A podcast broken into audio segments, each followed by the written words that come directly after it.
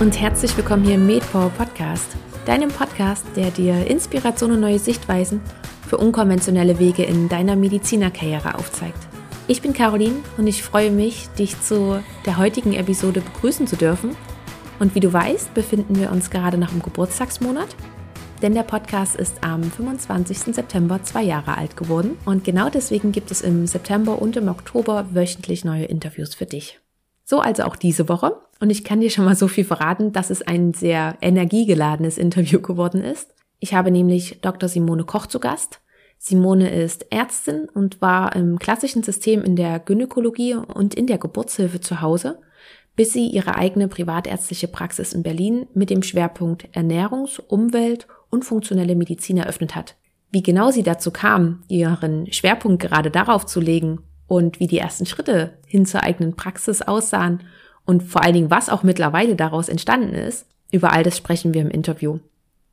Für mich ist es ein sehr spannendes Interview geworden, da Simone einen ja sehr mitreißt. Du wirst gleich merken, was ich meine. Und zum anderen gibt sie auch tiefe und offene Einblicke in ihren Weg. Sie teilt zum Beispiel auch Fehler, die sie gemacht hat mit uns, was ja auch nicht gerade so selbstverständlich ist.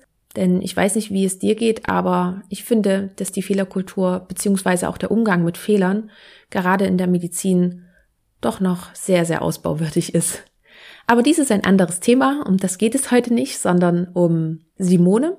Und Simone teilt eben nicht nur ihre Fehler, sondern auch das, was sie daraus gelernt hat und was dies vor allen Dingen für ihren weiteren Weg bedeutet. Jetzt habe ich aber genug vorab geredet und leite weiter zum Interview und wünsche dir ganz viel Spaß beim Anhören. Ich begrüße heute ganz, ganz herzlich und ich freue mich sehr, dass das klappt. Dr. Simone Koch.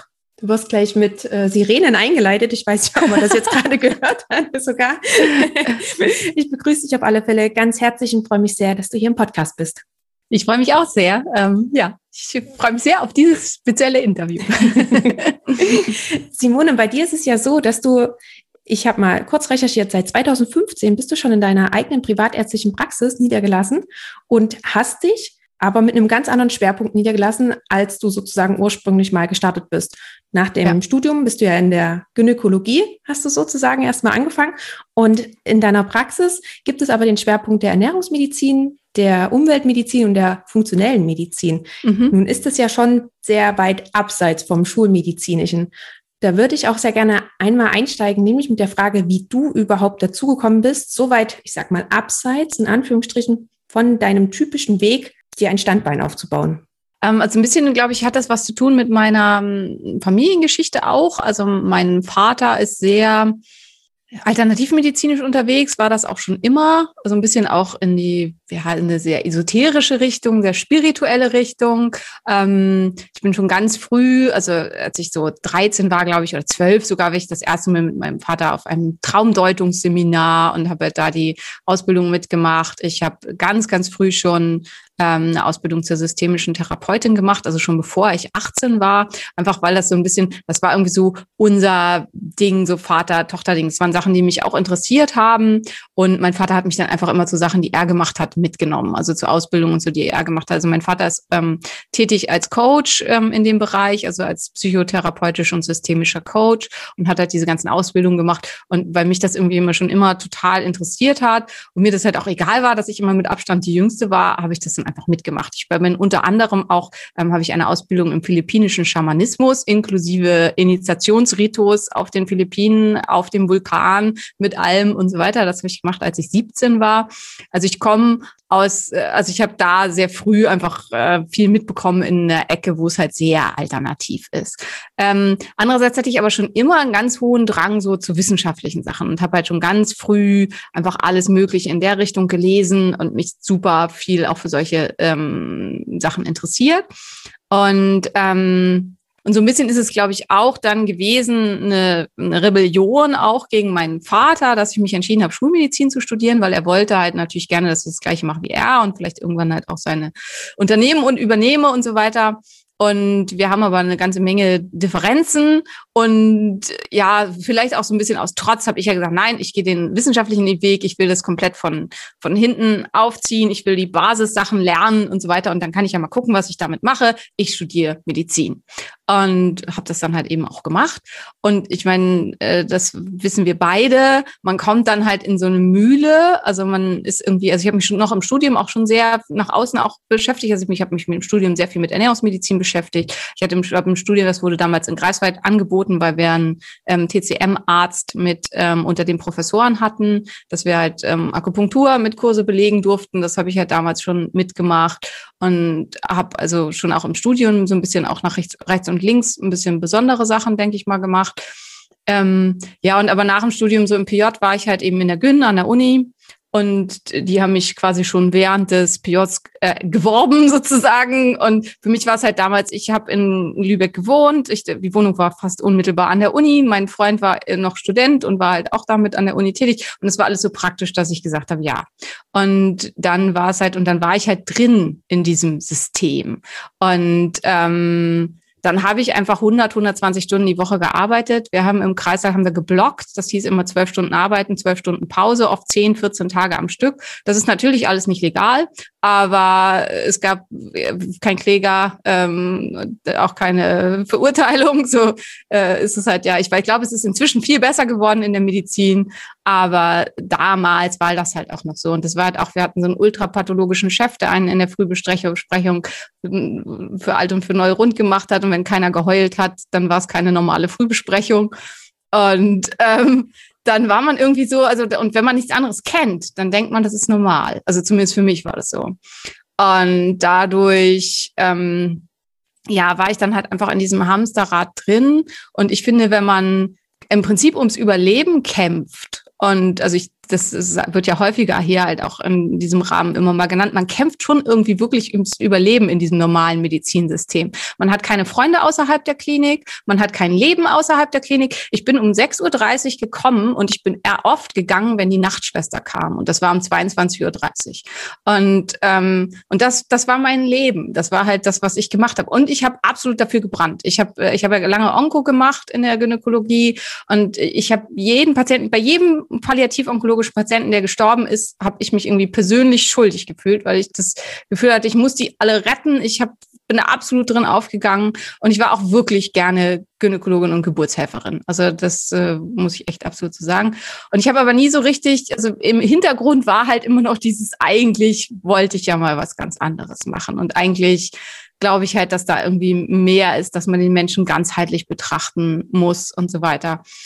Ja, und dann hat für mich halt das Schicksal mich irgendwie wieder da auf den Weg gelenkt. Also ich hatte dann ja nach meinem großen, den ersten schweren Schub einer Autoimmunthyroiditis beziehungsweise einer postpartalen Thyroiditis und musste mich ja zwangsläufig dann sehr, sehr viel wieder mit dem Thema auseinandersetzen. Bin dann zurückgekommen zur Ernährungsmedizin, habe dann auch den Ernährungsmediziner gemacht als Zusatzausbildung, ähm, habe dann den, die Naturheilkunde-Fortbildung gemacht und ähm, ja, bin halt darüber dann irgendwie wieder mehr da rangekommen, war dann in der Praxis tätig, ähm, dann auch nur noch halbtags. Dadurch hatte ich halt wieder mentale Valenzen für irgendwas.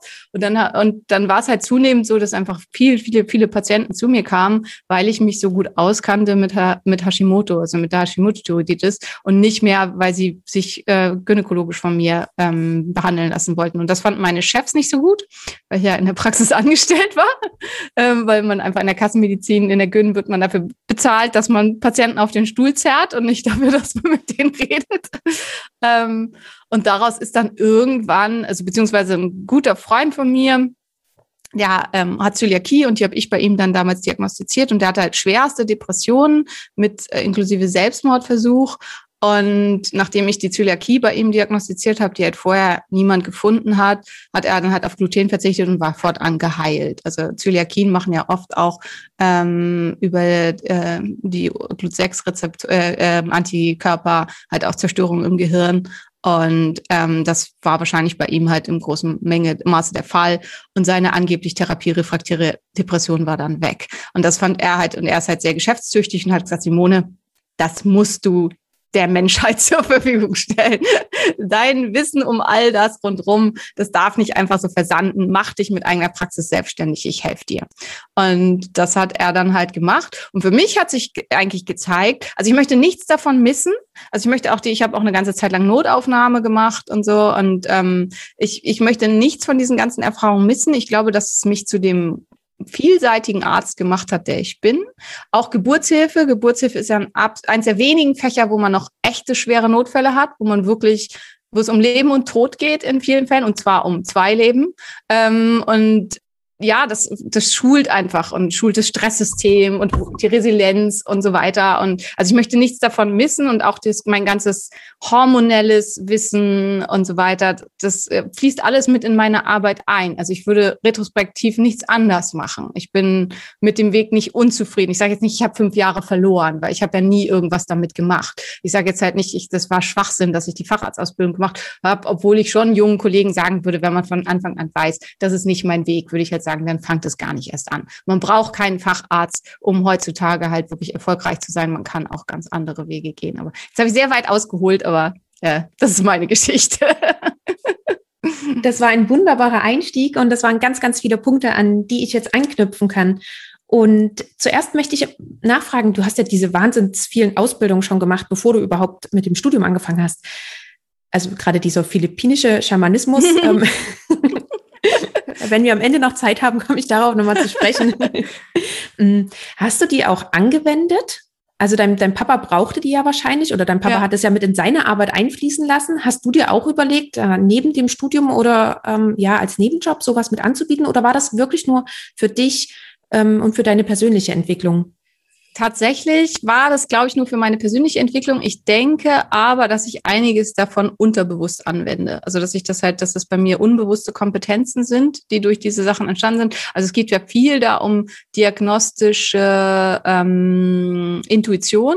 Also, und äh, also gerade im philippinischen Schamanismus geht es viel darum, in, im Energiefeld des anderen Erkrankungen zu sehen. Jetzt denken wahrscheinlich Leute, die mich länger kennen, was redet sie da? Sie sagt immer, sie ist Wissenschaftlerin und sie arbeitet evidenzbasiert und äh, erzählt sie uns hier, sie äh, sieht Dinge in dem Energiebild des, ähm, des Menschen. Das schließt sich für mich aber ehrlich gesagt nicht aus. Also ich glaube, dass gerade wenn es um diese Sachen geht, dass wir da in den nächsten Jahren ganz viel auch nachweisen können werden und ähm, das ist einfach, äh, ja, das, das, das äh, da wahrnehmen, also deswegen ist es mir halt auch so wichtig, weil ganz viele immer sagen, ja, jetzt mit Video und so und sie machen doch nicht viel an Untersuchungen, wo man wirklich angefasst werden muss, können wir das nicht rein per Videosprechstunde machen. Und mir ist es halt super wichtig, dass die Patienten das erste Mal persönlich zu mir kommen, weil ich möchte einmal den Patienten in meinem Energiefeld spüren. Und ähm, das ist viel weniger esoterisch, als das jetzt klingt. Aber ähm, ja, ich glaube, dass es was anderes ist. Also es ist natürlich schön, wenn wir uns jetzt hier so sehen und gegenüber sitzen und uns unterhalten können. Aber ich glaube, wenn wir uns halt nebeneinander sitzen würden und gemeinsam einen Kaffee trinken würden, wäre es nochmal ganz was anderes, weil man halt viel mehr transportiert und spürt. Und das ist nicht nur dieses, dass halt nur zehn Prozent übers Gehör an Botschaften und so aufgenommen werden, sondern ich glaube, es ist ganz viel von Sachen, die auf einer ganz anderen Ebene noch ähm, mitlaufen. Und ich glaube, dass ich halt schon einiges davon anwende, aber nie wirklich bewusst. Also ich habe äh, viele, also ich habe halt auch äh, Applied ähm, Kinesiologie, äh, Kinesiologie, oh Gott, naja, du weißt, was ich meine, Kinesiologie. Ähm, die Ausbildung habe ich auch gemacht bei der Silva, was halt wirklich damals so die, die Päpste in der Richtung waren und so, habe ich nie angewandt. Und bin ich auch kein großer Freund von, ehrlich gesagt. Also will ich auch für mich nicht anwenden. Aber das halt erlebt zu haben und die Idee dahinter zu verstehen und zu wissen, dass das ganz stark davon abhängt, wer das macht ähm, das ist halt was, was mir hilft. Also das, wo ich halt denke, dass es, ähm, ist es auch da gut, das gemacht zu haben und dafür eine Idee zu bekommen. Mhm. Das wäre dann auch meine nächste Frage gewesen, beziehungsweise ob du es sozusagen auch unterschwellig in deine Arbeit oder wie du sagst, eben unterbewusst auch in deine Arbeit automatisch einfließen lässt. Und ich glaube, sowas, man kann das ja auch gar nicht an- und abschalten, wenn man sowas ja. mal gelernt hat oder die, die ganzen Techniken kennt. Und ich musste jetzt gerade noch dran denken, weil du meintest wegen dem Energiefeld ich glaube, ganz viele würden das auch ganz einfach anders ausdrücken. Im Sinne von, also ich kenne das auch ganz oft von, ähm, von meiner Tätigkeit, wenn, wenn ein Patient reinkommt und ich höre die Schwester schon sagen, der sieht nicht gut aus, dann weiß ich, okay, irgendwas ist und wir müssen hier etwas mehr aufpassen, weil sobald es irgendeiner sagt, dann ist irgendwas komisch und man passt ganz einfach etwas mehr auf, weil manchmal oder ganz oft, wenn, wenn die das wirklich sagen, dann passiert auch irgendwas während mhm. der Narkose oder während der OP. Aber sowas schon, also ja, manche nennen es vielleicht Intuition, wie auch immer, aber ich glaube, das kann jeder nachvollziehen. Ja, ich glaube, es ist halt all das, was wir gelernt haben, diese Massen an Zeug. Und deswegen glaube ich halt auch, weil viele immer so, ich glaube, dass nichts davon verschwendet ist. Also diese Informationen, die wir alle gelernt haben, was weiß ich, gelbe Augen bedeuten dies und das, wenn die Haut fahl ist, ist dies und das und das läuft alles in so einem Programm irgendwo im Hintergrund. Und wenn man einen Patienten ansieht, dann denkt man oder dann kommt irgendwie hoch, Leberproblem. Ähm, und warum das so ist, das kann man in dem Moment gar nicht greifen. Ähm, aber es sind halt all diese vielen Sachen zusammen. Und deswegen äh, glaube ich halt, desto mehr man weiß und gelernt hat, desto mehr greift das dann halt irgendwann alles zusammen. Ja.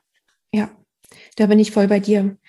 Ähm, du hast gesagt, dass es dann, also ich würde gerne bei dir am Anfang nochmal einsetzen wollen, dass es sozusagen anfing mit deinem Autoimmunschub nach der Geburt deines ersten Kindes.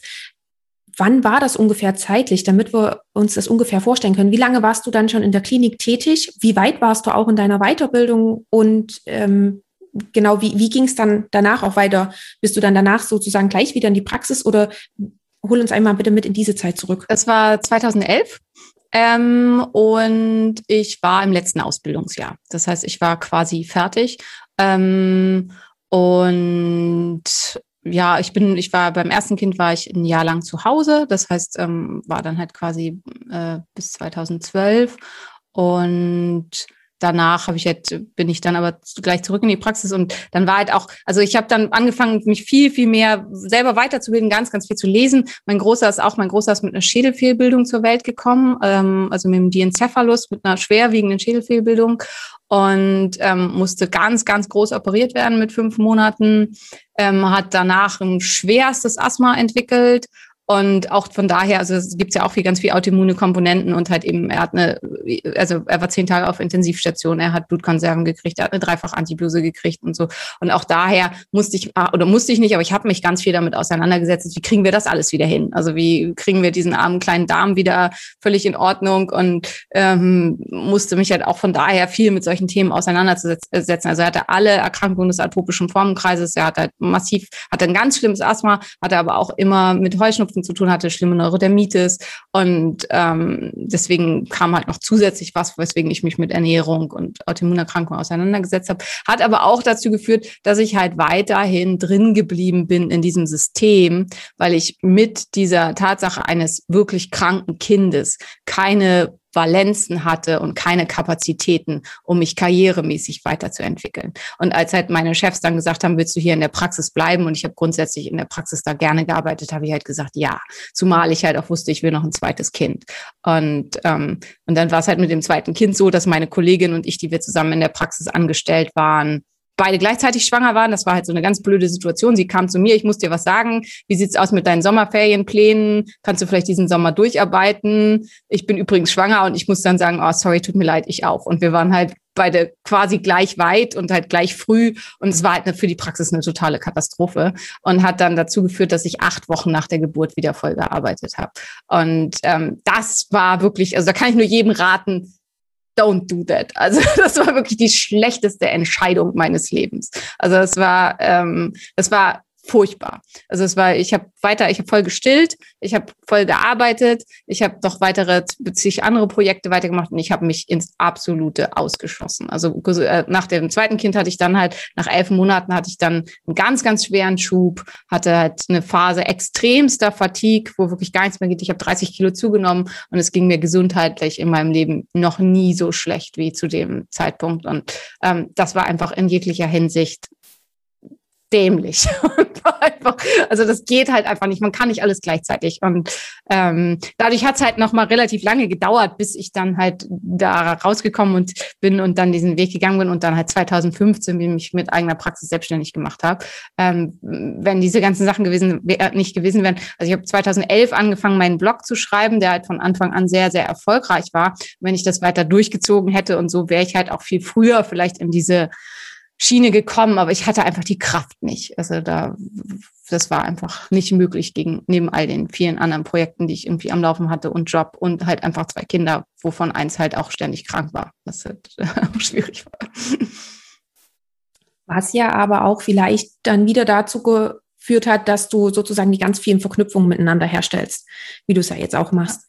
Ja. Ähm, ja. ja, absolut. Und es ist halt auch, das mal einmal erlebt zu haben. Also zum Beispiel, ich glaube, gerade bei Fatigue, das ist halt was, wer das noch nie, wer das nicht erlebt hat, so erschöpft zu sein, dass die Kinder vor einem stehen und weinen, weil sie Hunger haben und man kann nicht aufstehen, um ihnen was zu essen zu machen. Das kann sich niemand vorstellen. Also da sagt halt jeder, da hätte ich früher auch von außen, ich habe ein Problem mit psychiatrischen Patienten, stehe ich ganz ehrlich zu. Also in der Psychiatrie war ich immer, wenn dann eine Depressive war und die hatte drei Kinder zu Hause, die irgendwie nicht versorgt waren, habe ich halt immer gedacht, mein Gott, jetzt reißt sich doch mal zusammen. Und ähm, das halt selber erlebt zu haben am eigenen Körper, dass man sich nicht zusammenreißen kann, sondern dass es halt einfach wirklich was ist, was auf körperlicher Ebene so schwerwiegend ist, dass es nicht möglich ist. Das war für mich super wichtig. Also nur, das ist halt, für, ich glaube, dass ich unter anderem halt das, was ich jetzt mache und die Art, wie ich mit den Menschen umgehe. Ich denke, ich war schon immer gut in Kommunikation und diesen ganzen Geschichten, aber es hat mir halt nochmal ganz stark geholfen beim Verständnis für äh, meine Patienten oder auch einfach für die Menschen an sich draußen, ähm, diese Sachen erlebt zu haben, weil, ähm, also ich mag das Begriff Burnout nicht so gerne, weil ich persönlich glaube, dass immer noch viel, viel mehr dahinter steht. Aber halt Burnout und ähm, ja, schwere Erschöpfungszustände sind ja was, was massiv zunehmend ist und was halt sehr, sehr viele betrifft. Und dieses Antriebslose und sich einfach nicht mehr so richtig wie man selber zu fühlen. Aber es ist wirklich so, wenn man die Erfahrung selber sammelt, dann hat man tatsächlich nochmal einen ganz, ganz anderen Blick, gerade so auf Patienten, die mit irgendwelchen Problemen kommen. Weil ganz oft hat man eben nur den Blick von sich selbst und kann das wirklich nicht so einschätzen oder kann es ja. nicht so nachvollziehen. Ja, und es wird halt oft gesagt, na ja, es gibt auch gute männliche Geburtshelfer, wo ich halt persönlich aber sagen würde, ja, mag ja sein, aber es hat schon seinen Grund, dass es keine männlichen Hebammen gibt. Und ähm, ich weiß gar nicht, wie der rechtliche Lage jetzt ist, ob theoretisch Männer Hebammen werden dürfen. Ich glaube ja. Ähm, ich persönlich glaube, wenn man selber Kinder gekriegt hat, ist man ein besserer Geburtshelfer. Und genauso wird halt auch oft gesagt, es gibt, die meisten Onkologen hatten keinen Krebs, das ist richtig. Aber ich glaube, die, die Krebs hatten, sind trotzdem die besseren Onkologen. Also einfach rein, was das Verständnis angeht. Nicht den medizinischen Teil und den fachlichen Teil und so, sondern einfach was halt das, wie man sich fühlt und das Verständnis mhm, angeht. Mhm, genau, so diese empathische Ebene dann nochmal, ja. ja. Ähm, was ich dich noch fragen wollte, du hast gesagt, du hast noch die Zusatzbezeichnung Ernährungsmedizin gemacht oder die, die Weiterbildung in Ernährungsmedizin. Ist das diese ähm, von der ich weiß von der Ärztekammer. Von der Ärztekammer. Ja, ja, ja, ähm, jetzt habe ich mittlerweile schon von vielen gehört, die diese Weiterbildung gemacht haben, dass die sehr oberflächlich ist und gerade auch für ja so Sachen wie Autoimmunerkrankungen oder Reizdarm oder ähnliche Darmgeschichten tatsächlich zu weit an der Oberfläche kratzt und ja. überhaupt nicht richtig also runtergeht. Oberflächlich würde ich sagen nicht, also weil sie sind ja immer ein 100-Stunden-Curriculum, also wo man viel, aber halt eben völlig veraltet. Also bei ganz vielen Sachen. Also es, man hält sich halt an die Vorgaben der DGE und also was die, äh, die auch man hat ja so ein paar Stunden da mit Ernährungsberaterin und so, ist alles furchtbar.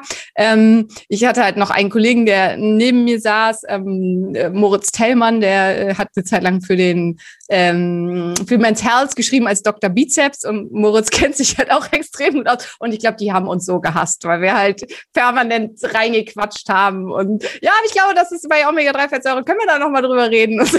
Und, ähm, wir waren, glaube ich, sehr anstrengend für die Dozenten. Und also ich muss halt auch sagen, das ist nicht das, woher mein Wissen kommt. Definitiv nicht aber man braucht halt diesen Titel. Also es kann auf jeden Fall zumindest nicht schaden und gerade wenn es um kassenärztliche Abrechnungen geht und so, ist es halt einfach wichtig, diese Titel zu sammeln. Wobei ich sagen würde, da hat sich auch inzwischen viel geändert heutzutage, sagen, wenn man sich super gut selber weiterbildet und so, dann kann man sich das vielleicht auch sparen, diesen Kram zu machen. Also ähm, ein paar Sachen sind schon ganz nützlich, aber das kann man sich auch alles selber beibringen. Also das war jetzt nicht der entscheidende Teil meiner Ausbildung. Mhm. Wie hast du dann noch die anderen Teile? Hast du dich da selber belesen, gerade auch die funktionelle Medizin oder die orthomolekulare Medizin? Hast du dir das auch selber alles angeeignet? Oder so Sowohl als Gab's auch. auch nochmal Kurse. Hm. Ja, also ich habe viel Kurse gemacht, also bei so ein paar Koryphäen, so in dem Bereich, ähm, viel auch Online-Kram, ähm, aber auch vor Ort. Muss man ja sagen, ist zum Teil halt auch unverschämt teuer, aber ähm, äh, und ich bin grundsätzlich jemand, der sehr gut autodidaktisch arbeiten kann. Das heißt, ich, ich, äh, also ich liebe es, Studien zu lesen und mich in ein Thema reinzufressen und zu gucken, was hat sich da verändert in den letzten Jahren. Und ich liebe Biochemie. Also ich war halt ähm, in meinem Jahrgang irgendwie damals, ich habe in Biochemie im Physikum 96 Prozent recht, richtig, richtig gekreuzt. Und das ist irgendwie was ich, das, das kann immer, das ist schwer zu verstehen, wenn einem selber das nicht so geht. Aber ich bin bin jemand, wenn dann alles so zusammenläuft und jedes Zahnrad miteinander und so, ich finde das toll. Also für mich ist es halt, ich brenne da total für und ähm, mir macht es halt auch überhaupt nichts aus, wenn ein Buch in Anführungsstrichen nur langweilig ist und da ein Begriff nach dem anderen rausgeschmissen wird. Ähm, ich beschäftige mich da gerne mit. Das heißt, ich würde sagen, 80 Prozent meines Wissens ist tatsächlich selbst erarbeitet. Und das ist wirklich auch was, also gestern zum Beispiel habe ich ähm, eine Stunde abends noch gerudert auf dem Rudergerät und habe dabei einen Vortrag ähm, über äh, Immunosenescence und Zombie Cells geguckt von einem ähm, italienischen äh, Forscher, von einem italienischen Professor mit einem üblen italienischen Akzent in 2,5-facher Geschwindigkeit, weil man hat ja auch keine Zeit. Und mein Freund hat halt nur dabei zugeguckt und hat gesagt, du hast so eine Macke. Und, und das ist aber das, was halt äh, das ist für mich keine Arbeit, das macht mir Freude. Und ähm, das ist, glaube ich, halt so das, was am meisten dahinter steht. Und ich habe halt schon auch viele Kurse und Fortbildungen und so gemacht. Ich persönlich finde aber, ähm, man nimmt natürlich immer was mit, aber wenn keine Nacharbeit erfolgt und wenn man halt nicht die schon das Netz hat, dass diese Informationen fallen und dann da kleben bleiben, dann nützt einem das halt auch nicht viel. Also Automolekularmedizin kann man ja auch den Automolekularmediziner sozusagen als Fortbildung machen und dann halt den Abschluss machen und so. Und das habe ich halt auch gemacht. Aber ähm, ich glaube, wenn man halt nur das macht, dann hat man zwar diesen Titel, den man halt sich an seine Wand kleben kann, aber ob man dadurch dann wirklich ein guter Automolekularmediziner ist, wage ich so ein bisschen zu bezweifeln. Umweltmediziner habe ich auch die Ausbildung über die Ärztekammer gemacht und ähm, habe halt da die komplette Weiterbildung gemacht. Muss man halt sagen, dass leider ähm, ähm, der Arzt, der das sehr vorangetrieben hat in Deutschland und der da halt sehr bemüht war, der ist leider vor zwei Monaten verstorben. Also es ist inzwischen jetzt wieder ein bisschen schwierig, die Ausbildung zum klinischen Umweltmediziner zu machen. Aber die, die war wirklich toll. Also da habe ich wirklich wahnsinnig viel gelernt. Und ähm, äh, das war wirklich sehr, sehr hilfreich. Und da habe ich halt auch viele Teile der Kurse mehrfach angeguckt und ähm, dann halt auch entsprechend die Sachen dazu rausgesucht und so und fand das ähm, super hilfreich. Und das war auch sehr, also zum Thema sehr tiefgehend sozusagen. Und es sind aber auch alles Weiterbildungen und Kurse gewesen, die du auch im Laufe der deiner Praxiszeit, also deiner selbstständigen Praxiszeit auch immer wieder gemacht hast. Oder hast genau. du dir noch überlegt, okay, ich kann jetzt wirklich erst die Praxis aufmachen, wenn ich noch den Titel in nee, Umweltmedizin nein. habe oder so? Äh, ich habe tatsächlich dann einfach gestartet und aber das ist halt auch, ich habe halt angefangen mit meinem Hauptthema ist Hashimoto-Thyreoiditis und das ist halt das, womit ich ähm, arbeite und das, ich hatte halt auch das Gefühl, hier bin ich sehr gut aufgestellt und weiß halt sehr, sehr viel darüber, habe alles gelesen, habe mehrere ähm, sehr, sehr teure Ausbildungen im Bereich biodentische Hormonersatztherapie gemacht und ähm, hier kann ich das und über die Zeit habe ich mich dann halt immer breiter aufgestellt, weil ich halt gemerkt habe, okay, warum bekommen denn die Menschen überhaupt eine Hashimoto-Thyreoiditis? Ähm, was steht äh, ursächlich dahinter? Und ähm, da kam dann halt die Umweltmedizin mit ins Spiel, dass ich das halt ganz hoch mit drin haben wollte. Dann halt ähm, Traumatherapien, dass man halt auch das mit ins, also gesunder Geist im gesunden Körper, was man meiner Meinung nach halt überhaupt nicht trennen darf und halt immer von beiden Seiten mit angehen muss. Ich habe gesagt, okay, ich muss, ich möchte gerne noch mehr Fortbildung auch in der Richtung machen. Ähm, in ähm, Beeinflussung des autonomen Nervensystems. Wie können wir das autonome Nervensystem am mächtigsten beeinflussen? Über den Atem. Okay, ich mache noch den Atemtherapeuten. Und ähm, so, also, und ich habe halt das Gefühl, es gibt so viel, was ich gerne noch wissen möchte. Und wenn ich mir aussuchen dürfte, äh, Simone macht eine, Urlaub, eine Woche Urlaub irgendwie im Fünf-Sterne-Hotel in ähm, äh, auf Jamaika und lass dich da irgendwie bepuscheln oder mach hier diese Ausbildung äh, in dem und dem Thema. Ich würde mich immer für die Fortbildung entscheiden, weil es halt einfach was ist, was mir viel mehr Freude macht ähm, und mich viel mehr erfüllt, als irgendwo am Strand zu liegen oder so. Also auch da, für mich ist es keine, kein Aufwand oder keine Anstrengung, sondern ganz viel Freude, mich permanent weiterzubilden und auch zu fordern. Also ich, für mich wäre es sonst langweilig. Das hört man dir auch raus. Du ziehst da einen richtig mit. Hm, wie, also, was mir jetzt gerade in den Kopf kam, als du anfingst, ich, dann habe ich noch das gemacht und das gemacht und das gemacht. Äh, wie viel Zeit hast du denn ungefähr, ich weiß nicht, in was man es vielleicht angibt, vielleicht pro Monat, pro Jahr für deine Kurse investiert? Oder wie sah so eine Woche bei dir aus? Hast du gesagt, okay, du hast nur Patienten von Montag bis Donnerstag, um Freitag immer einen eigenen Fortbildungstag zu haben? Wie können wir uns das vorstellen? Am Anfang habe ich tatsächlich fünf Tage die Woche, acht Stunden Sprechstunde gemacht und dann halt mich noch hinterher fortgebildet und dann am Wochenende irgendwie noch irgendwelche Kurse und Vorträge gehalten und so weiter, was aber auch dazu geführt hat, dass es mir zunehmend schlechter ging. Also dass ich halt äh, einfach gemerkt habe, ich stoße da absolut an meine Grenzen. Ähm, ich bin einfach äh, so chronisch unzufrieden, ähm, sehr, sehr reizbar. Hat viel auch zu tun, also mit dem Familienleben, ähm, also das Thema Mental Load, dass ich halt nicht nur für das alles verantwortlich war, sondern auch noch dafür das perfekte Frühstück für die Kita für meine Kinder mit zuzubereiten, dass die Kinder immer das entsprechende Anziehen haben, das alles mit zu organisieren. Ähm, mein Mann bestand auch auf einem möglichst mindestens zwei Gänge Menü zum Abendbrot und bitte frisch gekocht und ähm, keine Ahnung. Und ähm, ja, muss man einfach sagen, also so, ich denke, er sieht das heute inzwischen halt auch anders und äh, differenziert und so. Er kommt halt aus dieser Welt, wo irgendwie die Frau für alles verantwortlich war. Seine Mutter war immer zu Hause, hat die Familie bekocht und so weiter. Und er war halt so, ja, ich habe doch gearbeitet, Füße hoch, wo ist der Kram? Wo ich sagte, ey, ich habe auch gearbeitet und ich arbeite mehr als du und ich verdiene auch mehr als du. Warum ist das meine Aufgabe? Ähm, aber da sind wir wirklich gescheitert, leider muss man sagen. Ähm, und, aber es hat halt bei mir zu ganz viel Frust und Unmut und auch Bitterkeit geführt. Also die, wo ich auch retrospektiv sage, okay, ich wäre auch nicht mehr gern mit mir zusammen gewesen. Also ähm, weil es halt wirklich, also ich weiß nicht, ob du es kennst, es gibt ein Buch, das heißt Bitterfotze und was halt echt ein ganz, ganz böser Titel ist, aber wo es genau um diese Sachen geht. Es geht halt um eine Frau, die irgendwie für alles verantwortlich ist und alles macht und irgendwann kann sie einfach nicht mehr und mm, fährt dann halt nach, setzt sich ab nach Teneriffa und lässt irgendwie ihren Mann mit den Kindern alleine. Und sie beschreibt aber halt genau diese Zustände, wie immer mehr diese Wut hochkommt und, und so. Und sie beschreibt halt diesen Zustand als bitterfotzig. Und ähm, ich habe mich da sehr, sehr wiedergefunden und muss halt auch sagen, ähm, ja, also es war für mich ganz, ganz wichtig, da rauszukommen. Und ich habe dann zunehmend, weil ich halt einfach gemerkt habe, es gibt mehr, was ich tun möchte und ich möchte vor allen Dingen auch ausbilden, dass ich halt, ich habe dann halt erst eine Ärztin eingestellt und habe dann halt mein eigenes Kontingent runtergebrochen auf nur noch drei Tage die Woche Praxis ähm, wobei ich eben halt dann ja auch für ihre Ausbildung verantwortlich war und einfach sehr viel Zeit investiert habe, dass sie mit mir mitgelaufen ist, ihr alles zu erklären, sie mit auszubilden, alle Patienten, die sie hat, mit ihr durchzugehen, also die sie alleine hat und so weiter. Und inzwischen habe ich zwei Ärztinnen angestellt und ähm, bilde die mit aus. Und ich habe ja einen sehr großen und auch recht erfolgreichen Social Media Auftritt. Und ich hatte halt lange Zeit mit meinem Geschäftspartner die Autoimmunhilfe, weil einfach mir das Bedürfnis war, unsere Praxis ist chronisch voll. Also wir sind halt komplett ausgebucht. Wer bei mir einen Termin haben will, bekommt den irgendwann 2023 oder so. Und wer bei meinen beiden Kollegen einen Termin haben will, muss auch sehr lange warten. Also das Bedürfnis ist einfach wahnsinnig groß nach dieser Art der Medizin. Und dadurch habe ich für mich festgestellt, ich möchte mehr Menschen erreichen mit dem, was ich mache und was ich weiß. Und ich möchte auch mehr Ärzte und Therapeuten ausbilden, das zu machen, was ich tue.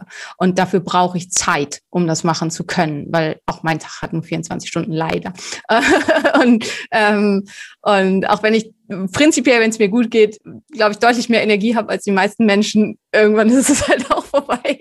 Ähm, und deswegen habe ich halt zunehmend die Arbeit in der Praxis runtergestuft und habe mich halt sehr um die Ausbildung von Kollegen gekümmert, die halt das auch dann mit übernommen haben und habe halt versucht, mich da weiter mit nach außen zu tragen.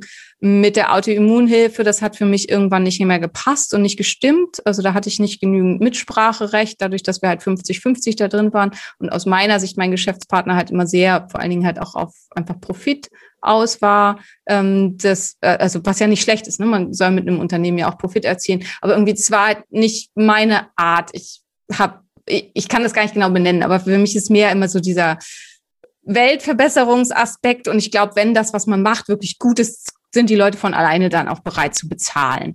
Und ich wollte halt mehr einfach auch erstmal kostenlos zur Verfügung stellen. Inzwischen sehe ich das auch ein bisschen anders. Also ich habe ähm, vor kurzem das Buch von Frank Schätzing gelesen, ähm, Lass uns einfach die Welt retten oder was, wenn wir einfach die Welt retten. Und der schreibt ja, es gibt das Problem, ähm, der Nichtwertigkeit von allgemein verfügbarem Gut und dass es halt super wichtig ist, dass man für Sachen auch was zahlen muss und dass halt die Wertschätzung der Menschen viel höher ist, wenn sie dafür was ähm, ausgeben müssen. Und das hat mich sehr ähm, ja beschäftigt, aber ich denke, und dadurch habe ich halt für mich auch ein bisschen was verändert und werde auch ein bisschen was ändern. Aber das war halt so mein Ansatz. Deswegen habe ich die Autoimmunhilfe aufgegeben und habe die quasi verkauft. Hm, was so ein bisschen schwierig ist, weil das halt zu Verwirrung bei den Menschen führt, weil da halt immer noch super viel Kurse von mir drin sind und Interviews und keine Ahnung. Und nicht alles davon entspricht noch meiner derzeitigen Meinung. Aber ja, also und ich habe es halt, also aktuell arbeite ich noch zwei bis drei Tage in der Praxis, meistens so drei. Und den Rest mache ich halt eben andere Sachen und gucke, dass ich da entspreche. Achso, und zu den Fortbildungen und so, ich habe schon relativ früh, ich glaube seit drei Jahren, mache ich schon einen Monat, eine Woche im Monat habe ich immer keine Patienten gemacht, wo ich halt erstmal den ganzen Papierkram mache, weil desto größer eine Praxis wird, desto mehr fällt halt auch in der Richtung an und halt eben mir Zeit nehme, um einfach aktuelle Studien zu lesen, Bücher zu schreiben etc. Ich habe mittlerweile fünf Bücher geschrieben und das muss halt auch irgendwann passieren. Das passiert zwar schon auch viel abends, nachts und am Wochenende, aber ähm, äh, da hatte ich halt wenigstens so, ich bin Deep Worker, also wenn ich halt eine Woche habe, wo ich sage, okay, hier habe ich keine anderen Termine, kann ich halt in der Zeit unglaublich viel auf die Beine stellen.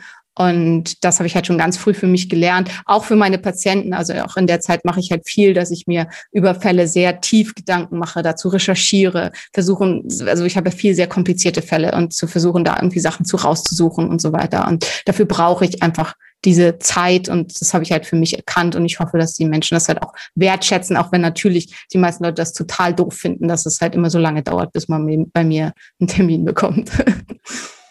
Oh, wow, das waren gerade nochmal ganz, ganz viele Informationen. Gerade jetzt aber auch nochmal dieses Letzte, dass du dann wirklich auch für dich erkannt hast, zu sagen, ich brauche meine Zeit für mich und dann nimmst du dir tatsächlich eine ganze Woche raus. Das ist ja eine ganze Woche im Monat, ist schon recht viel, aber ja. das dann auch so zu, zu begründen und natürlich, du hast ja, wie gesagt, fünf Bücher schreiben sich nicht alleine, dein Instagram-Account macht sich nicht alleine, das muss ja auch alles irgendwo gemanagt werden.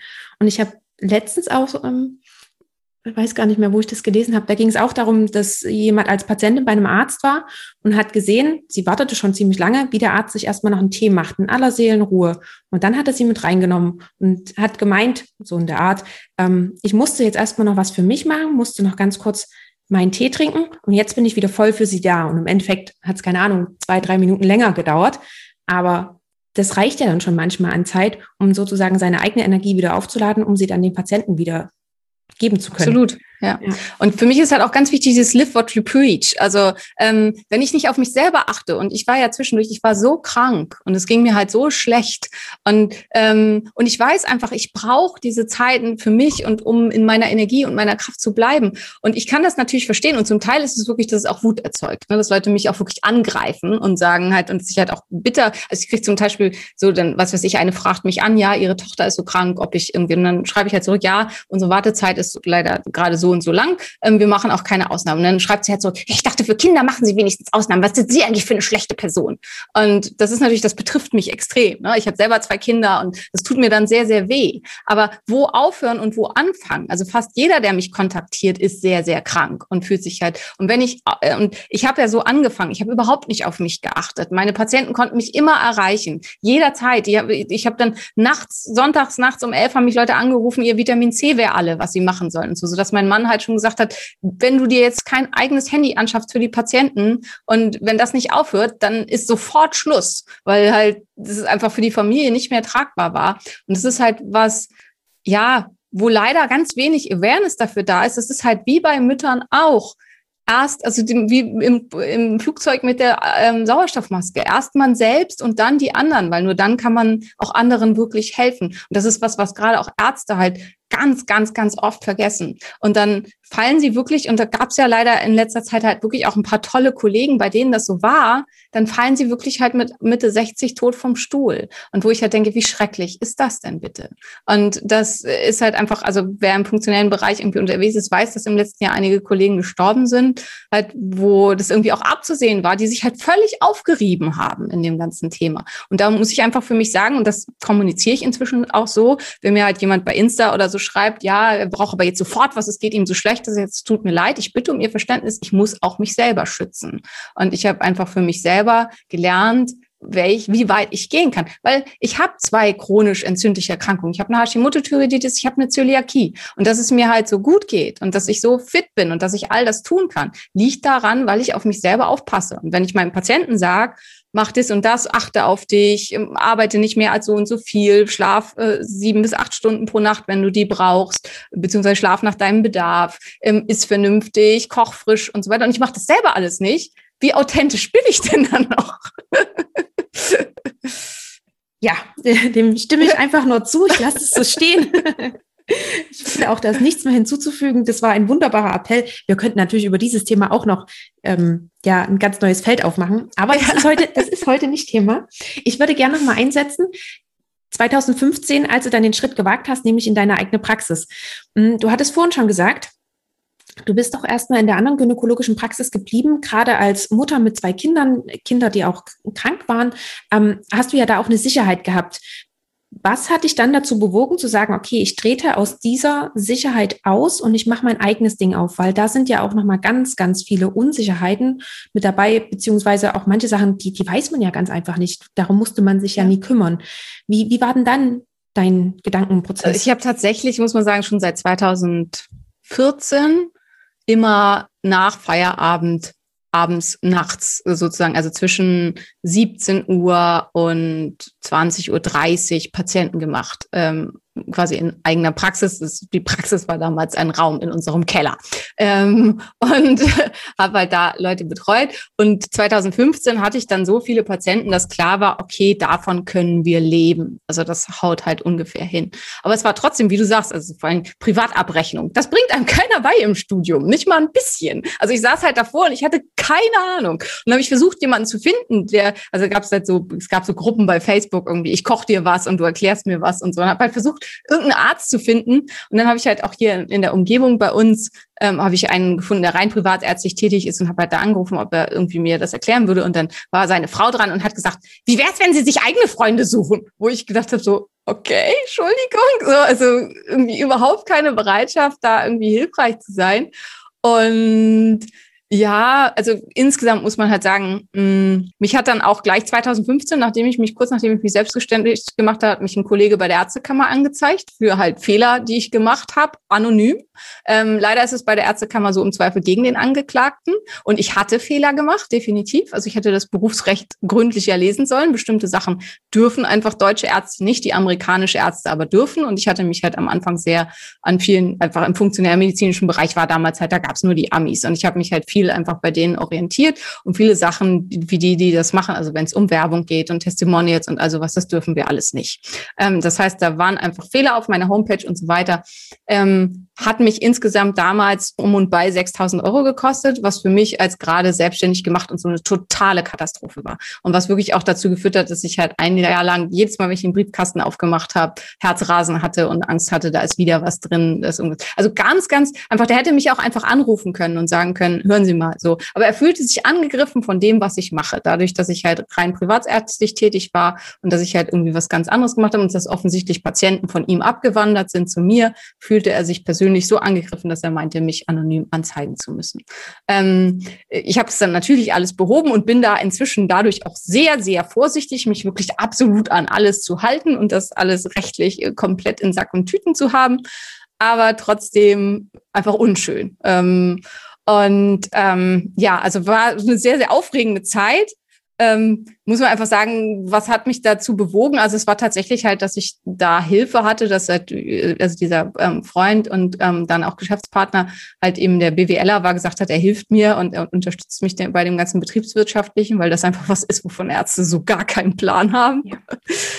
Und ähm, das hat mir halt unglaublich geholfen und dann war es einfach wirklich ein Sprung ins kalte Wasser, also das zu machen, weil ich halt einfach gemerkt habe, es frisst zunehmend meine Zeit und es war halt die Wahl, also meine Chefs, mein einer Chef hätte gerne gewollt, dass ich die Praxis kaufe, weil die halt ähm, aufhören wollten. Und es war halt die Wahl, entweder ich kaufe jetzt die Praxis und übernehme eine gynäkologische Praxis oder ich mache mich wirklich komplett selbstständig.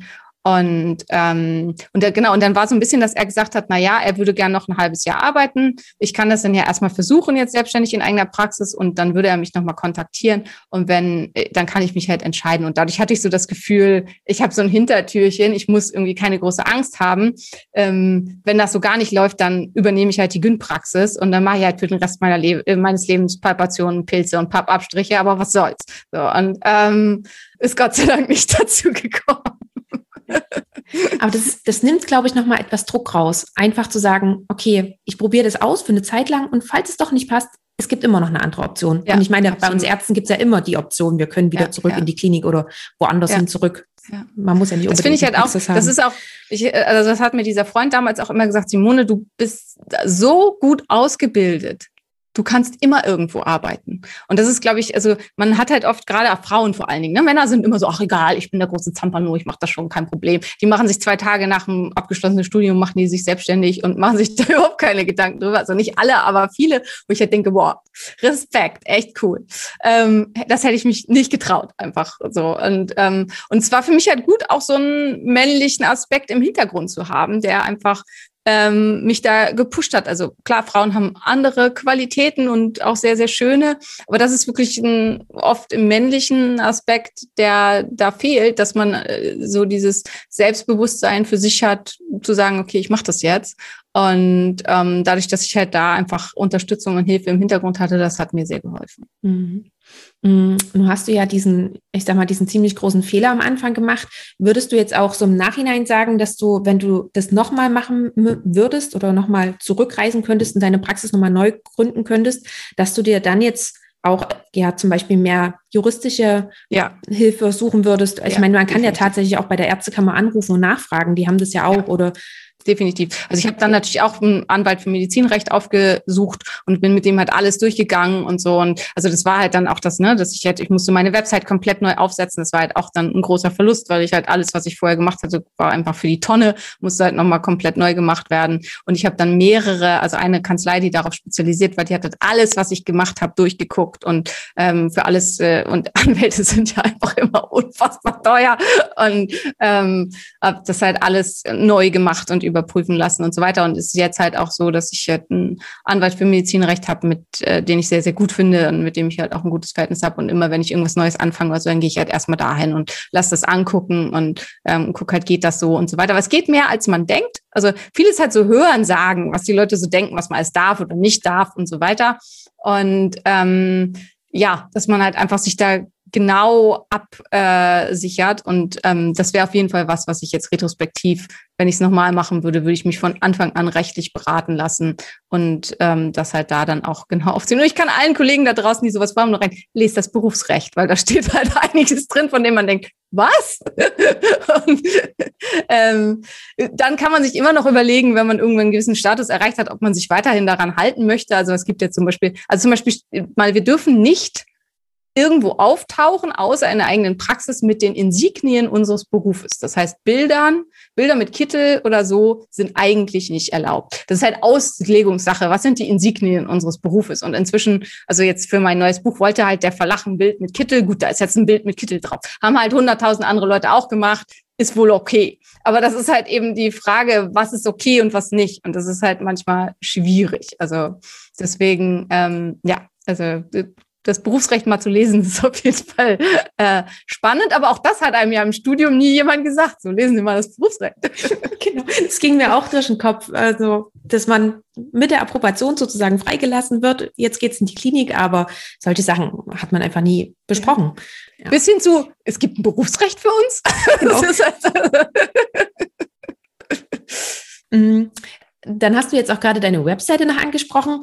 Wie war denn das? Hast du damals versucht, wirklich auch alles selber zu machen? Von ich organisiere die Praxisräume und ähm, ich stemme das ganze organisatorische und ich mache auch noch die Webseite? Oder hast du dir auch noch bei solchen Dingen irgendwie noch Hilfe mitgeholt? Also Website hatte ich tatsächlich damals dann über einen Webdesigner programmieren lassen und ähm, war halt eins der Sachen, die dann halt sehr ärgerlich und teuer waren, weil ich das halt zweimal machen musste, weil halt äh, der erste Versuch quasi halt nicht den Anforderungen entsprach, die das deutsche Recht vorsieht für eine ärztliche Website, weil es gibt viel, was man nicht darf auf seiner Praxiswebsite. Ähm, und das musste dann halt alles komplett nochmal neu gemacht werden. Praxisräume suchen, sich darum kümmern. Und so habe ich tatsächlich immer alles selbst gemacht. Mache ich bis heute auch immer noch viel zu viel selber ist was, was, aber es ist halt auch echt schwer. Also wer soll denn das sonst machen? Das ist halt so ein bisschen so, also es ist halt jetzt, wir sind jetzt ja gerade umgezogen in viel größere Praxisräume und der Umzug ist jetzt halt auch schon wieder irgendwie dreieinhalb Monate her und es sind immer noch einige Möbel nicht aufgebaut und der Infrarottherapieraum braucht irgendwie noch eine schönere Tapete und irgendwas an der Wanddecke und so weiter.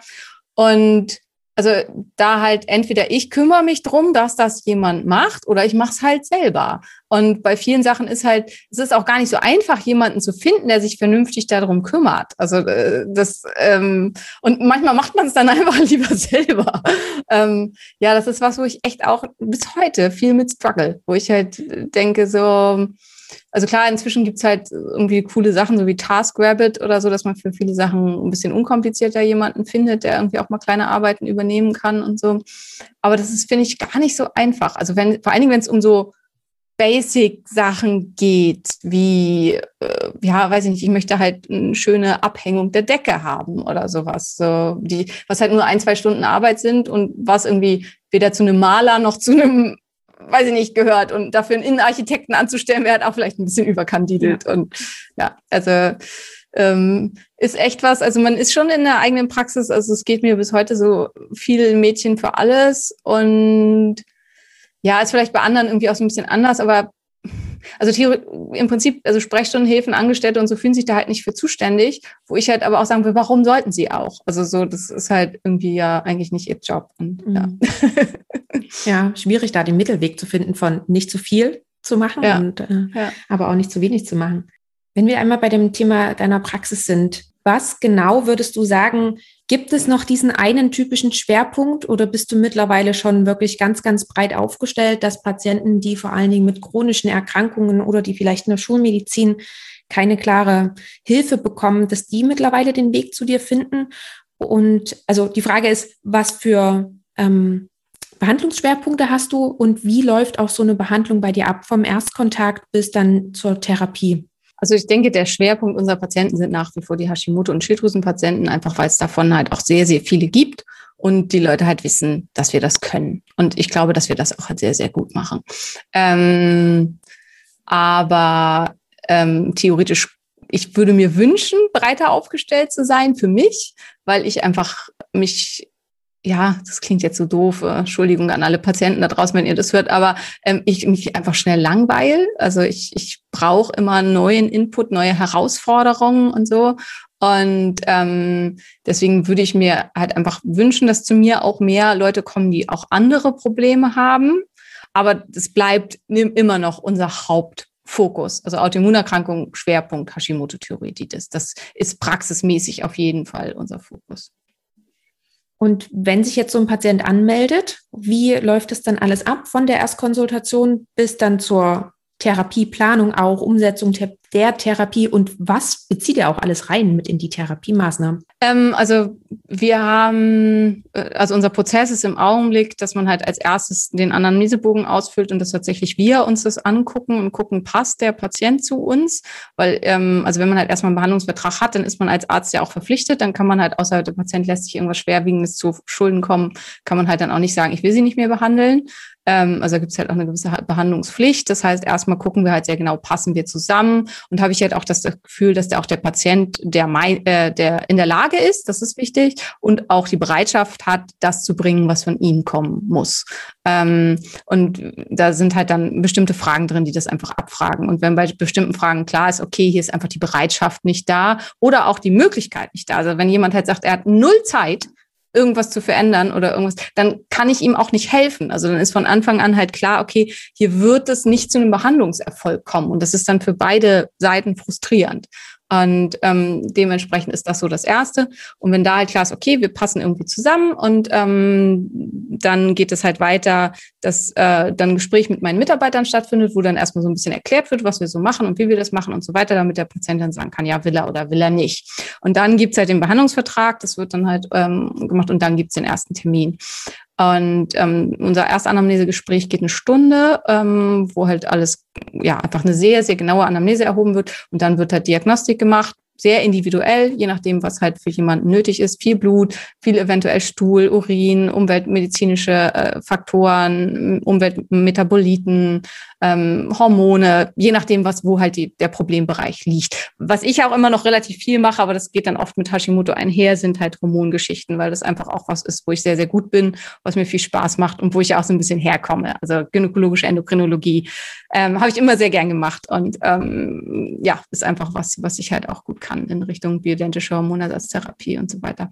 Ähm, und dann, ähm, wir haben einen Physiotherapeuten mit drin, der so funktionelle Physiotherapie macht. Ganz optimalerweise gehen die Leute auch noch dahin, lassen sich da komplett durchchecken, kriegen halt da einen kompletten Körpercheck, weil halt auch gerade Traumata, ähm, aber auch körperliche Giftstoffe und so weiter, können sich halt auch auf einer körperlichen Ebene manifestieren ähm, und können halt Muskelprobleme auslösen oder so. Also eine Muskelverspannung des Psoas oder so kann eventuell eine Glyphosatbelastung sein oder so. Also der Körper kompensiert halt auf manchen Ebenen und ähm, zeigt manchmal halt was auf einer sehr somatischen Ebene, sehr muskulär, ähm, was wir so als Ärzte, also zumindest wenn man jetzt nicht gerade Orthopäde ist, halt ähm, dann nicht so checken und so weiter. Also es ist halt eben einfach nicht mein Metier. Ich sehe nicht jede Standdisbalance und jede muskuläre Disbalance und so. Und dafür haben wir halt jetzt jemanden auch mit drin, der sich halt optimalerweise das auch noch mit anguckt, so dass wir halt alle Aspekte des menschlichen Körpers mit drin haben und ab Oktober werden wir auch eine psychotherapeutische Kollegin mit drin haben, so dass wenn man halt gerne möchte, dass man dann halt auch noch mit zu ihr gehen kann und ähm, halt da dann auch noch mal das speziell. Ich bin auch, also ich habe äh, einen NLP Master Practitioner, ich habe eine vollständige Ausbildung in systemischer Therapie und Kommunikation. Ähm, also ich bin da gut, aber man hat ja auch nicht so viel Zeit. Das ist halt, man kann halt nicht alles machen. Und ähm, so dass halt da auch einfach noch mehr die Möglichkeit ist, das Ganze ganzheitlich von allen Seiten mit anzugehen, weil ich einfach glaube, nur wenn wir das, wenn man wirklich von körperlicher Seite ähm, also von der ganz körperlichen Seite, was halt irgendwie muskulär und außen angeht, bis zum innerlichen körperlichen, Biochemie, Vitamine, Mineralstoffe, Proteine, Umweltfaktoren und so weiter. Und dann eben die psychische Seite, wenn man das alles zusammen anpackt, dann kann man wirklich Heilung erzielen, was bei Autoimmunerkrankungen immer schwierig ist. Also da spricht man ja von Remission, aber zumindest Beschwerde, Freiheit oder einfach, das ist ja oft auch schon toll, eine massive Verbesserung. Und ähm, ja, also das ist so unser Konzept, was, wonach wir arbeiten. Und das ist auch so mein Traum, das weiter auszubauen und zu perfektionieren. Im Augenblick ist es halt, halt noch sehr im Werden. Also wir haben uns massiv vergrößert. Wir sind halt Anfang des Jahres von 100 auf 300 Quadratmeter umgezogen und haben jetzt halt viel mehr Platz. Wir haben jetzt halt einen riesen Trainingsraum mit drin, wo dann halt auch ähm, einfach der Patient auch mit angeleitet werden kann, wie er an seinem Körper was mitmachen kann und tun kann. Wir haben einen Infrarottherapiebereich mit drin, ähm, Kältetherapie, äh, eben Psychotherapie. Also das, wir haben uns da halt sehr äh, stark vergrößert. Im Augenblick ist aber alles noch im Werden. Also es ist alles noch nicht so richtig in Aktion sozusagen, weil einfach noch viel da offen ist. Also es muss ein bisschen, es muss noch ein Buchungssystem auf der Homepage implementiert werden, wo man halt diese ganzen unterschiedlichen Sachen für sich buchen kann. Wie verbindet man das alles? Und das sind alles so kleine Struggle, die man halt, man hat eine großes, große Vision und dann am Ende ist es viel komplizierter, als man gedacht hat. Das ist ja wirklich ein umfassendes Angebot, was ihr da habt. Das ist ja, das ist ja Wahnsinn bietet ihr auch oder macht ihr auch so Sachen wie ähm, gerade du hast ja auch deine ähm, Weiterbildung, deine Ernährungsmedizin gemacht. Gebt ihr dann auch wirklich speziell raus, ernährungstechnisch solltest du dich so und so ernähren die nächsten Tage oder versuch mal Weglassversuche oder was auch immer. Oder ähm, ja, auch was zum Beispiel dann Sport angeht, wird da auch gesagt, keine Ahnung, ähm, Frauen, die machen vielleicht zu viel Sport, deswegen kommt die Periode nicht. Ähm, versucht es mal lieber da und da. Greift ihr auch in dieser äh, Situation? Ja, gehört alles ein? dazu. Also unsere Säulen sind halt ähm, Ernährung, Labordiagnostik, Stressmanagement, ähm, Psychomanagement und ähm, Schlaf und ja, muskuläre Sachen. Und was ich halt gerne jetzt auch mehr noch mit einbringen würde, also ich habe halt den Atemtherapeuten ja auch noch gemacht, wäre halt so atemtherapeutische Sachen, wobei man halt eben sagen muss, ähm, also wir sind, die Ärzte sind halt so die, die wir sagen was und die Ausführung machen die Leute dann mit jemand anders. Also beziehungsweise entweder alleine oder halt eben, ähm, was uns halt wirklich noch fehlt, ist ein Ernährungsberater. Ich hätte halt gerne auch noch eine Ökotrophologin mit in die Praxis reingenommen. Da muss man halt sagen, ich hatte auch wirklich schon jemand ganz tollen. Ich war einfach überfordert mit der Masse an neuen Dingen und so weiter. Und ich habe es nicht mehr hingekriegt, das jetzt auch noch mit zu handeln. Aber früher oder später hoffe ich, dass das halt auch noch mit zu realisieren ist, dass dann halt auch mit dem was, also dass halt jemand hier rausgeht und als er Tipp bekommen hat, er soll oder vielleicht auch festgelegt, er soll die und die und die, die und die Lebensmittel jetzt nicht mehr essen und dafür eher das und so weiter, dass er dann halt jemanden hat, der ihm dann konkret sagt, und so machst du es genau. Also weil ähm, wir geben schon recht konkrete Anweisungen raus, aber was man dann, was das dann am Ende bedeutet, das ist ja oft deutlich komplizierter, als man denkt. Ja.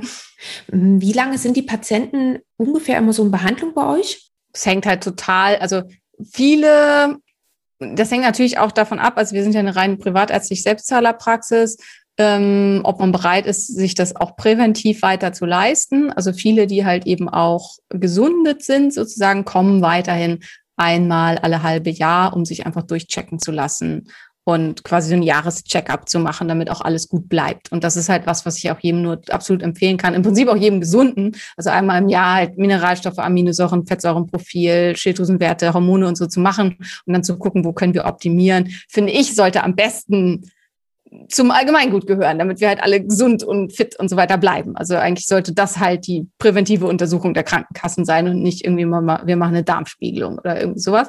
Aber ähm, ist nicht so, leider.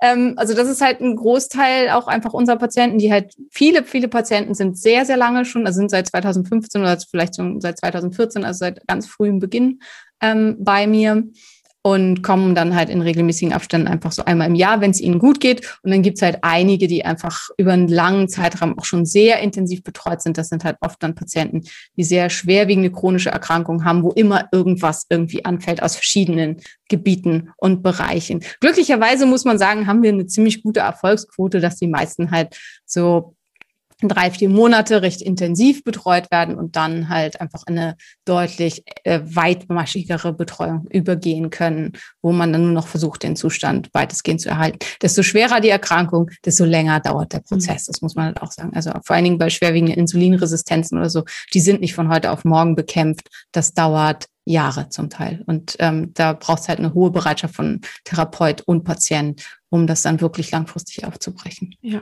Na klar, das ist ja auch so eine, so eine Erkrankung, ähm, das kommt ja auch nicht von heute auf morgen. Das ist ja auch ja. ein langsamer Prozess. Genau. Und genau so langsam wie er kommt, braucht es dann eben ja. auch wieder, bis der geht.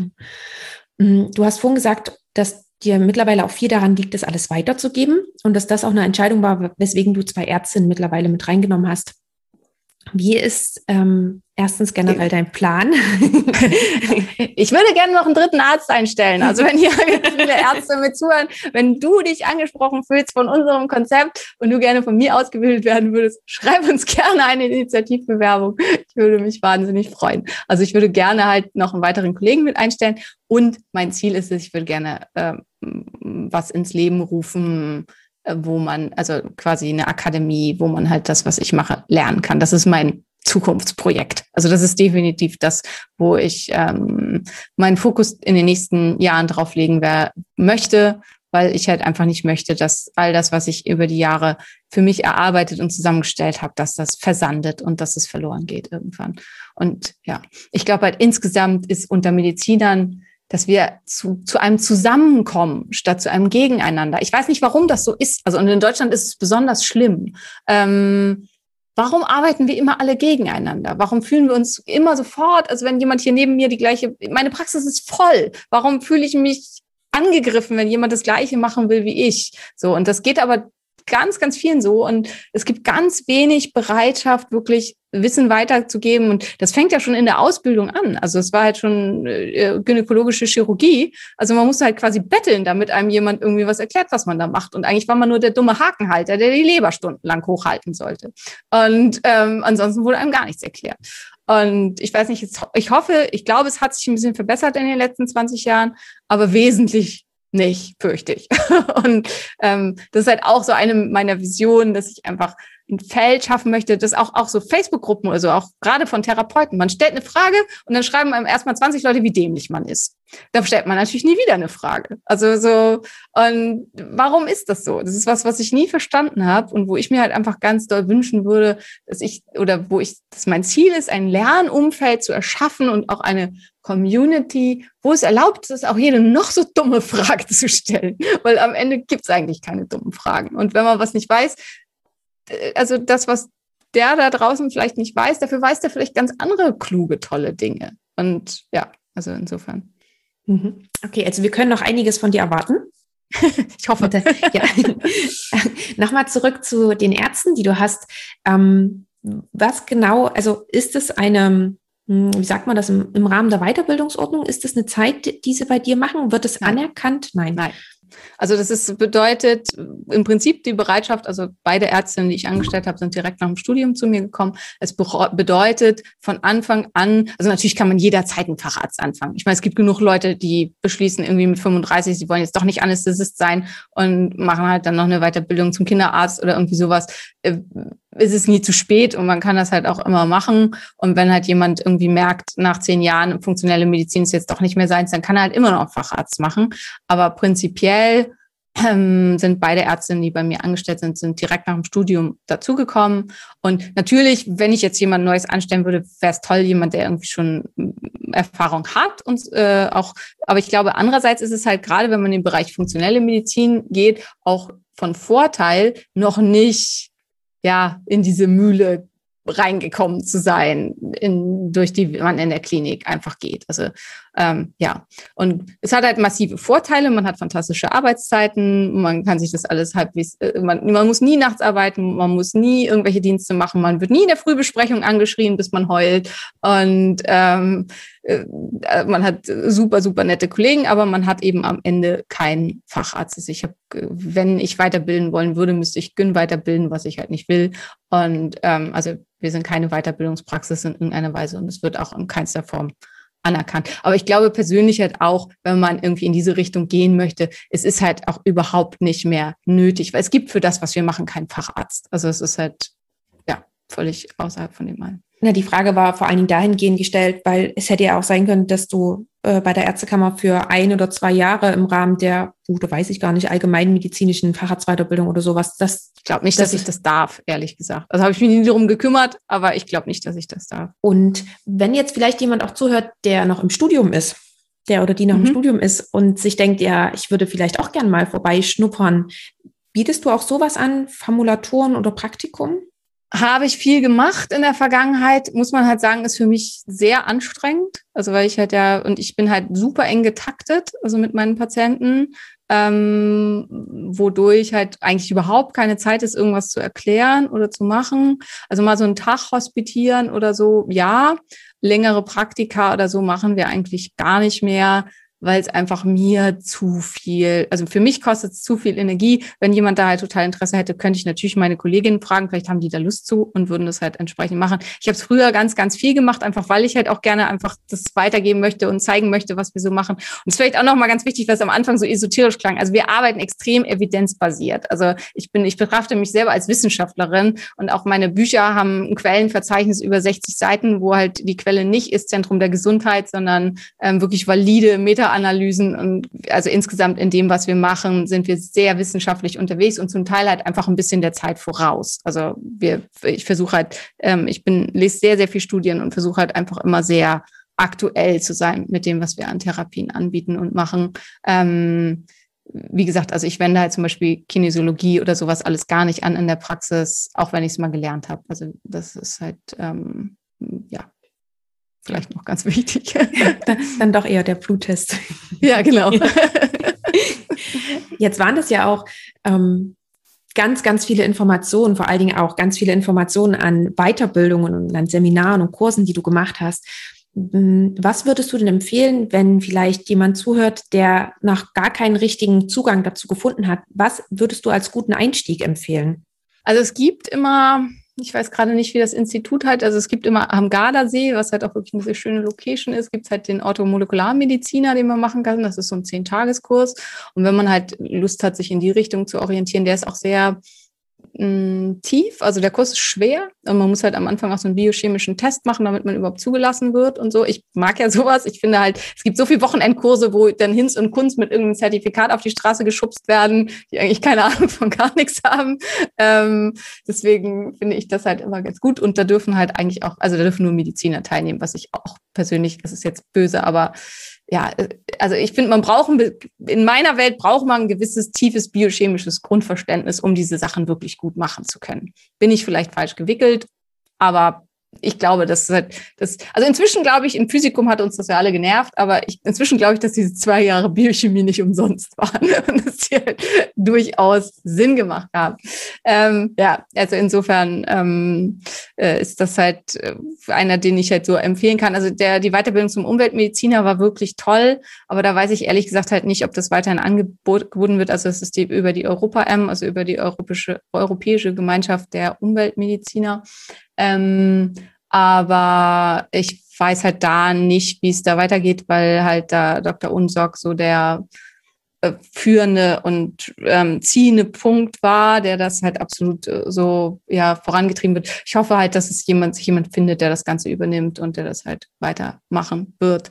Aber ähm, da weiß ich nicht, wie es im Augenblick ist. Also der Kurs war wirklich wirklich toll und absolut das Geld wert und ähm, super hilfreich. Also wenn man den macht, dann ist man auf jeden Fall schon mal ganz gut aufgestellt, um sich da rauswagen zu können. Und ansonsten würde ich vielleicht auch als Einstieg äh, deinen Instagram-Account auch einfach empfehlen. Sehr gerne, ja. da sind ja immer, du gibst ja so viele Informationen raus, auch ganz, ganz viel biochemisch.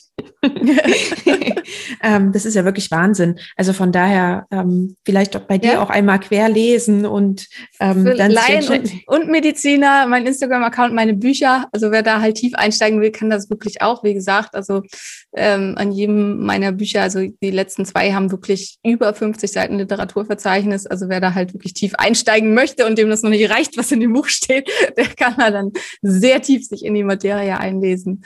Ähm, hoffe ich zumindest, dass es da auch viel gibt. Und wie gesagt, also es ist wirklich mein großes nächstes Projekt. Ich hoffe noch in diesem Jahr ein Teil Coaching-Programm mit starten zu können. Mal gucken. Also es ist auch eine sehr große Hürde.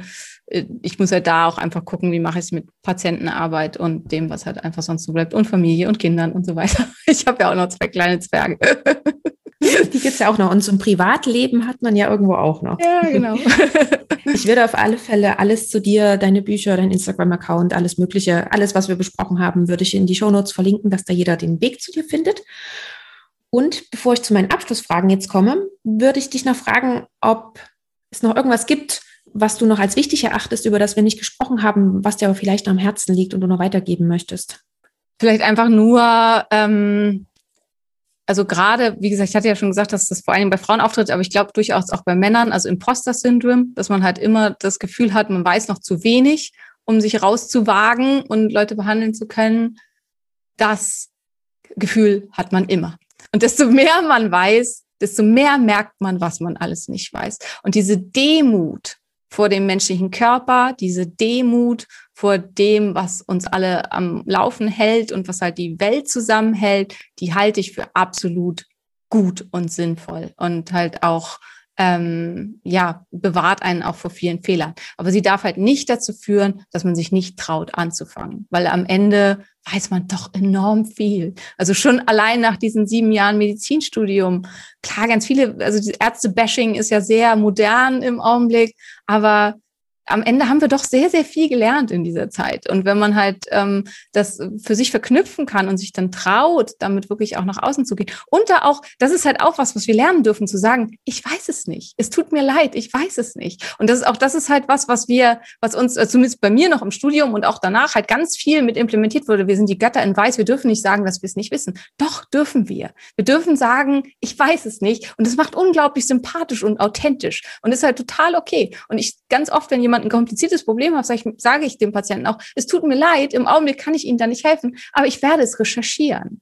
Und das ist ja auch ein, Asset, eine Fähigkeit, überhaupt in der Lage zu sein, sowas dann zu recherchieren. Weil nur durch das, was wir halt als gemacht haben und gelernt haben, haben wir überhaupt halt das äh, ähm, Werkzeug, den Werkzeugkoffer, um das tun zu können. Und ähm, ja, das ist einfach, also keine Angst davor zu haben, den ersten Schritt zu gehen und einfach sich auch rauszubewegen aus der Norm. Ähm, weil am Ende also all die großen Vorbilder, die man da draußen hat und so, am Ende kochen alle nur mit Wasser. Und klar, der eine hat ein besseres Gedächtnis als der andere und weiß ich nicht, aber am Ende kochen alle nur mit Wasser und jeder hat irgendwelche Fähigkeiten, die ihn ganz besonders machen und auch ganz besonders wertvoll. Das war nochmal ein, ja, fast ein ganz, ganz tolles Schlusswort, aber ich würde gerne meine zwei Abschlussfragen stellen, ja. beziehungsweise hast du die eine wahrscheinlich schon beantwortet. Ähm, die erste ist, hast du eine Buchempfehlung für uns? Abgesehen von deinen Büchern, kannst du noch ähm, was anderes entweder zum Thema empfehlen oder sehr gerne auch ein Buch, was dich vielleicht inspiriert hat und dich länger begleitet hat? Also tatsächlich finde ich eins der besten Bücher im Bereich funktionelle Medizin ist so nach wie vor die Paleotherapie von Sarah Ballantyne. Der Name ist halt so ein bisschen irreführend, weil am Ende hat es mit Paleo eigentlich überhaupt nichts zu tun, auch wenn sie, also wenn man das nicht möchte, den Teil über die Ernährung und Paleo kann man halt auch irgendwie für sich weglassen sozusagen. Aber ich habe jetzt noch mal äh, ähm, Kapitel daraus gelesen, habe gedacht, wow, muss man echt sagen, also Sachen, die jetzt irgendwie hip werden und so, darüber hat Sarah schon vor zehn Jahren geschrieben. Also äh, immer noch finde ich äh, da super, super gut. Dann finde ich, es ist total wertvoll, in alle Richtungen zu gucken. Also wer sich ernährungstechnisch weiterbilden möchte, lest, lest doch am besten einfach mal Vegan AD von Nico Rittenau und dann Sacred Cow von Rob Wolf. Und dann macht euch eine eigene Meinung. Weil das finde ich halt, das, das ist was, was auch dieses sich so auf eins einschießen, wo ich halt sage, Wissenschaft Wissenschaft bedeutet, in alle Richtungen zu gucken und dann für sich einen Konsens zu bilden. Und das ist halt auch was, wo ich nur total zu einladen kann, weil das hält wach, das hält geistig wach und das macht einen dann halt auch besonders, dass man sagt, nicht sagt, mach so und so, sondern dass man halt immer sagen kann, das ist gut und das ist gut. Also das beides auch auf absolute Buchempfehlung. Habe ich schon gesagt, äh, Buch, was ich im Augenblick jedem äh, ans Herz lege und aufs Auge drücke, ist, was, wenn wir einfach die Welt retten, weil das ist einfach ein Thema, wir müssen diese Welt retten. Wir haben nur die eine. Und äh, da kommt halt auch ganz viel. Und gerade auch im medizinischen Bereich und so haben wir da einen hohen Anteil und hohe Verantwortung, weil wir haben eine hohe Kompetenz, eine hohe Authentizität. Die Menschen machen, was wir ihnen sagen, also zumindest oft. Und ähm, äh, da halt auch mit Aufmerksamkeit zu schaffen dafür, was bedeutet nachhaltige Ernährung, was bedeutet nachhaltiges Leben, finde ich enorm wichtig und kann ich einfach nur jedem äh, ähm, raten, das zu lesen und sich damit zu beschäftigen. Ja, und für tiefer gehende Verständnisse und so finde ich noch super, super gut Why We Get Sick von ähm, Benjamin Bigman. Ähm, geht um Insulinresistenzen, ähm, metabolisches Syndrom als Ursache und Grundlage von chronisch entzündlichen Erkrankungen und ja, einfach als ein eine tiefe Wurzel von all dem, was Zivilisationskrankheiten ausmacht. Für ihn ist es die einzige Wurzel. Ich sehe das anders, ähm, aber es ist auf jeden Fall eine wichtige Wurzel und sich da mal mit beschäftigt zu haben, finde ich halt auch super, super wichtig, weil ich denke, es muss mehr und mehr dahin gehen, dass wir die Wurzeln suchen und nicht die Blätter abreißen. Ich packe die ganzen Bücher in die Show Notes. Das ist einiges an Lesestoff. gut. Die nächste Frage ist, wo siehst du uns Ärztinnen oder auch den Arztberuf in 10 bis 15 Jahren? Hm, vor allen Dingen in der beratenden Funktion. Ich glaube, zunehmend mit den AIs, ähm, also ähm, eine ähm, künstliche Intelligenz wird irgendwann, wenn es um das Verknüpfen von Zusammenhängen geht, wird sie uns weit übersteigen in dem, was wir können. Aber ähm, es ist halt eben das, was, da sind wir wieder bei dem, wo wir am Anfang drüber gesprochen haben, das Energetische und das, also gibt ja auch Studien zu, dass der Therapeut einen wesentlichen Anteil am Therapieerfolg hat, einfach als Person.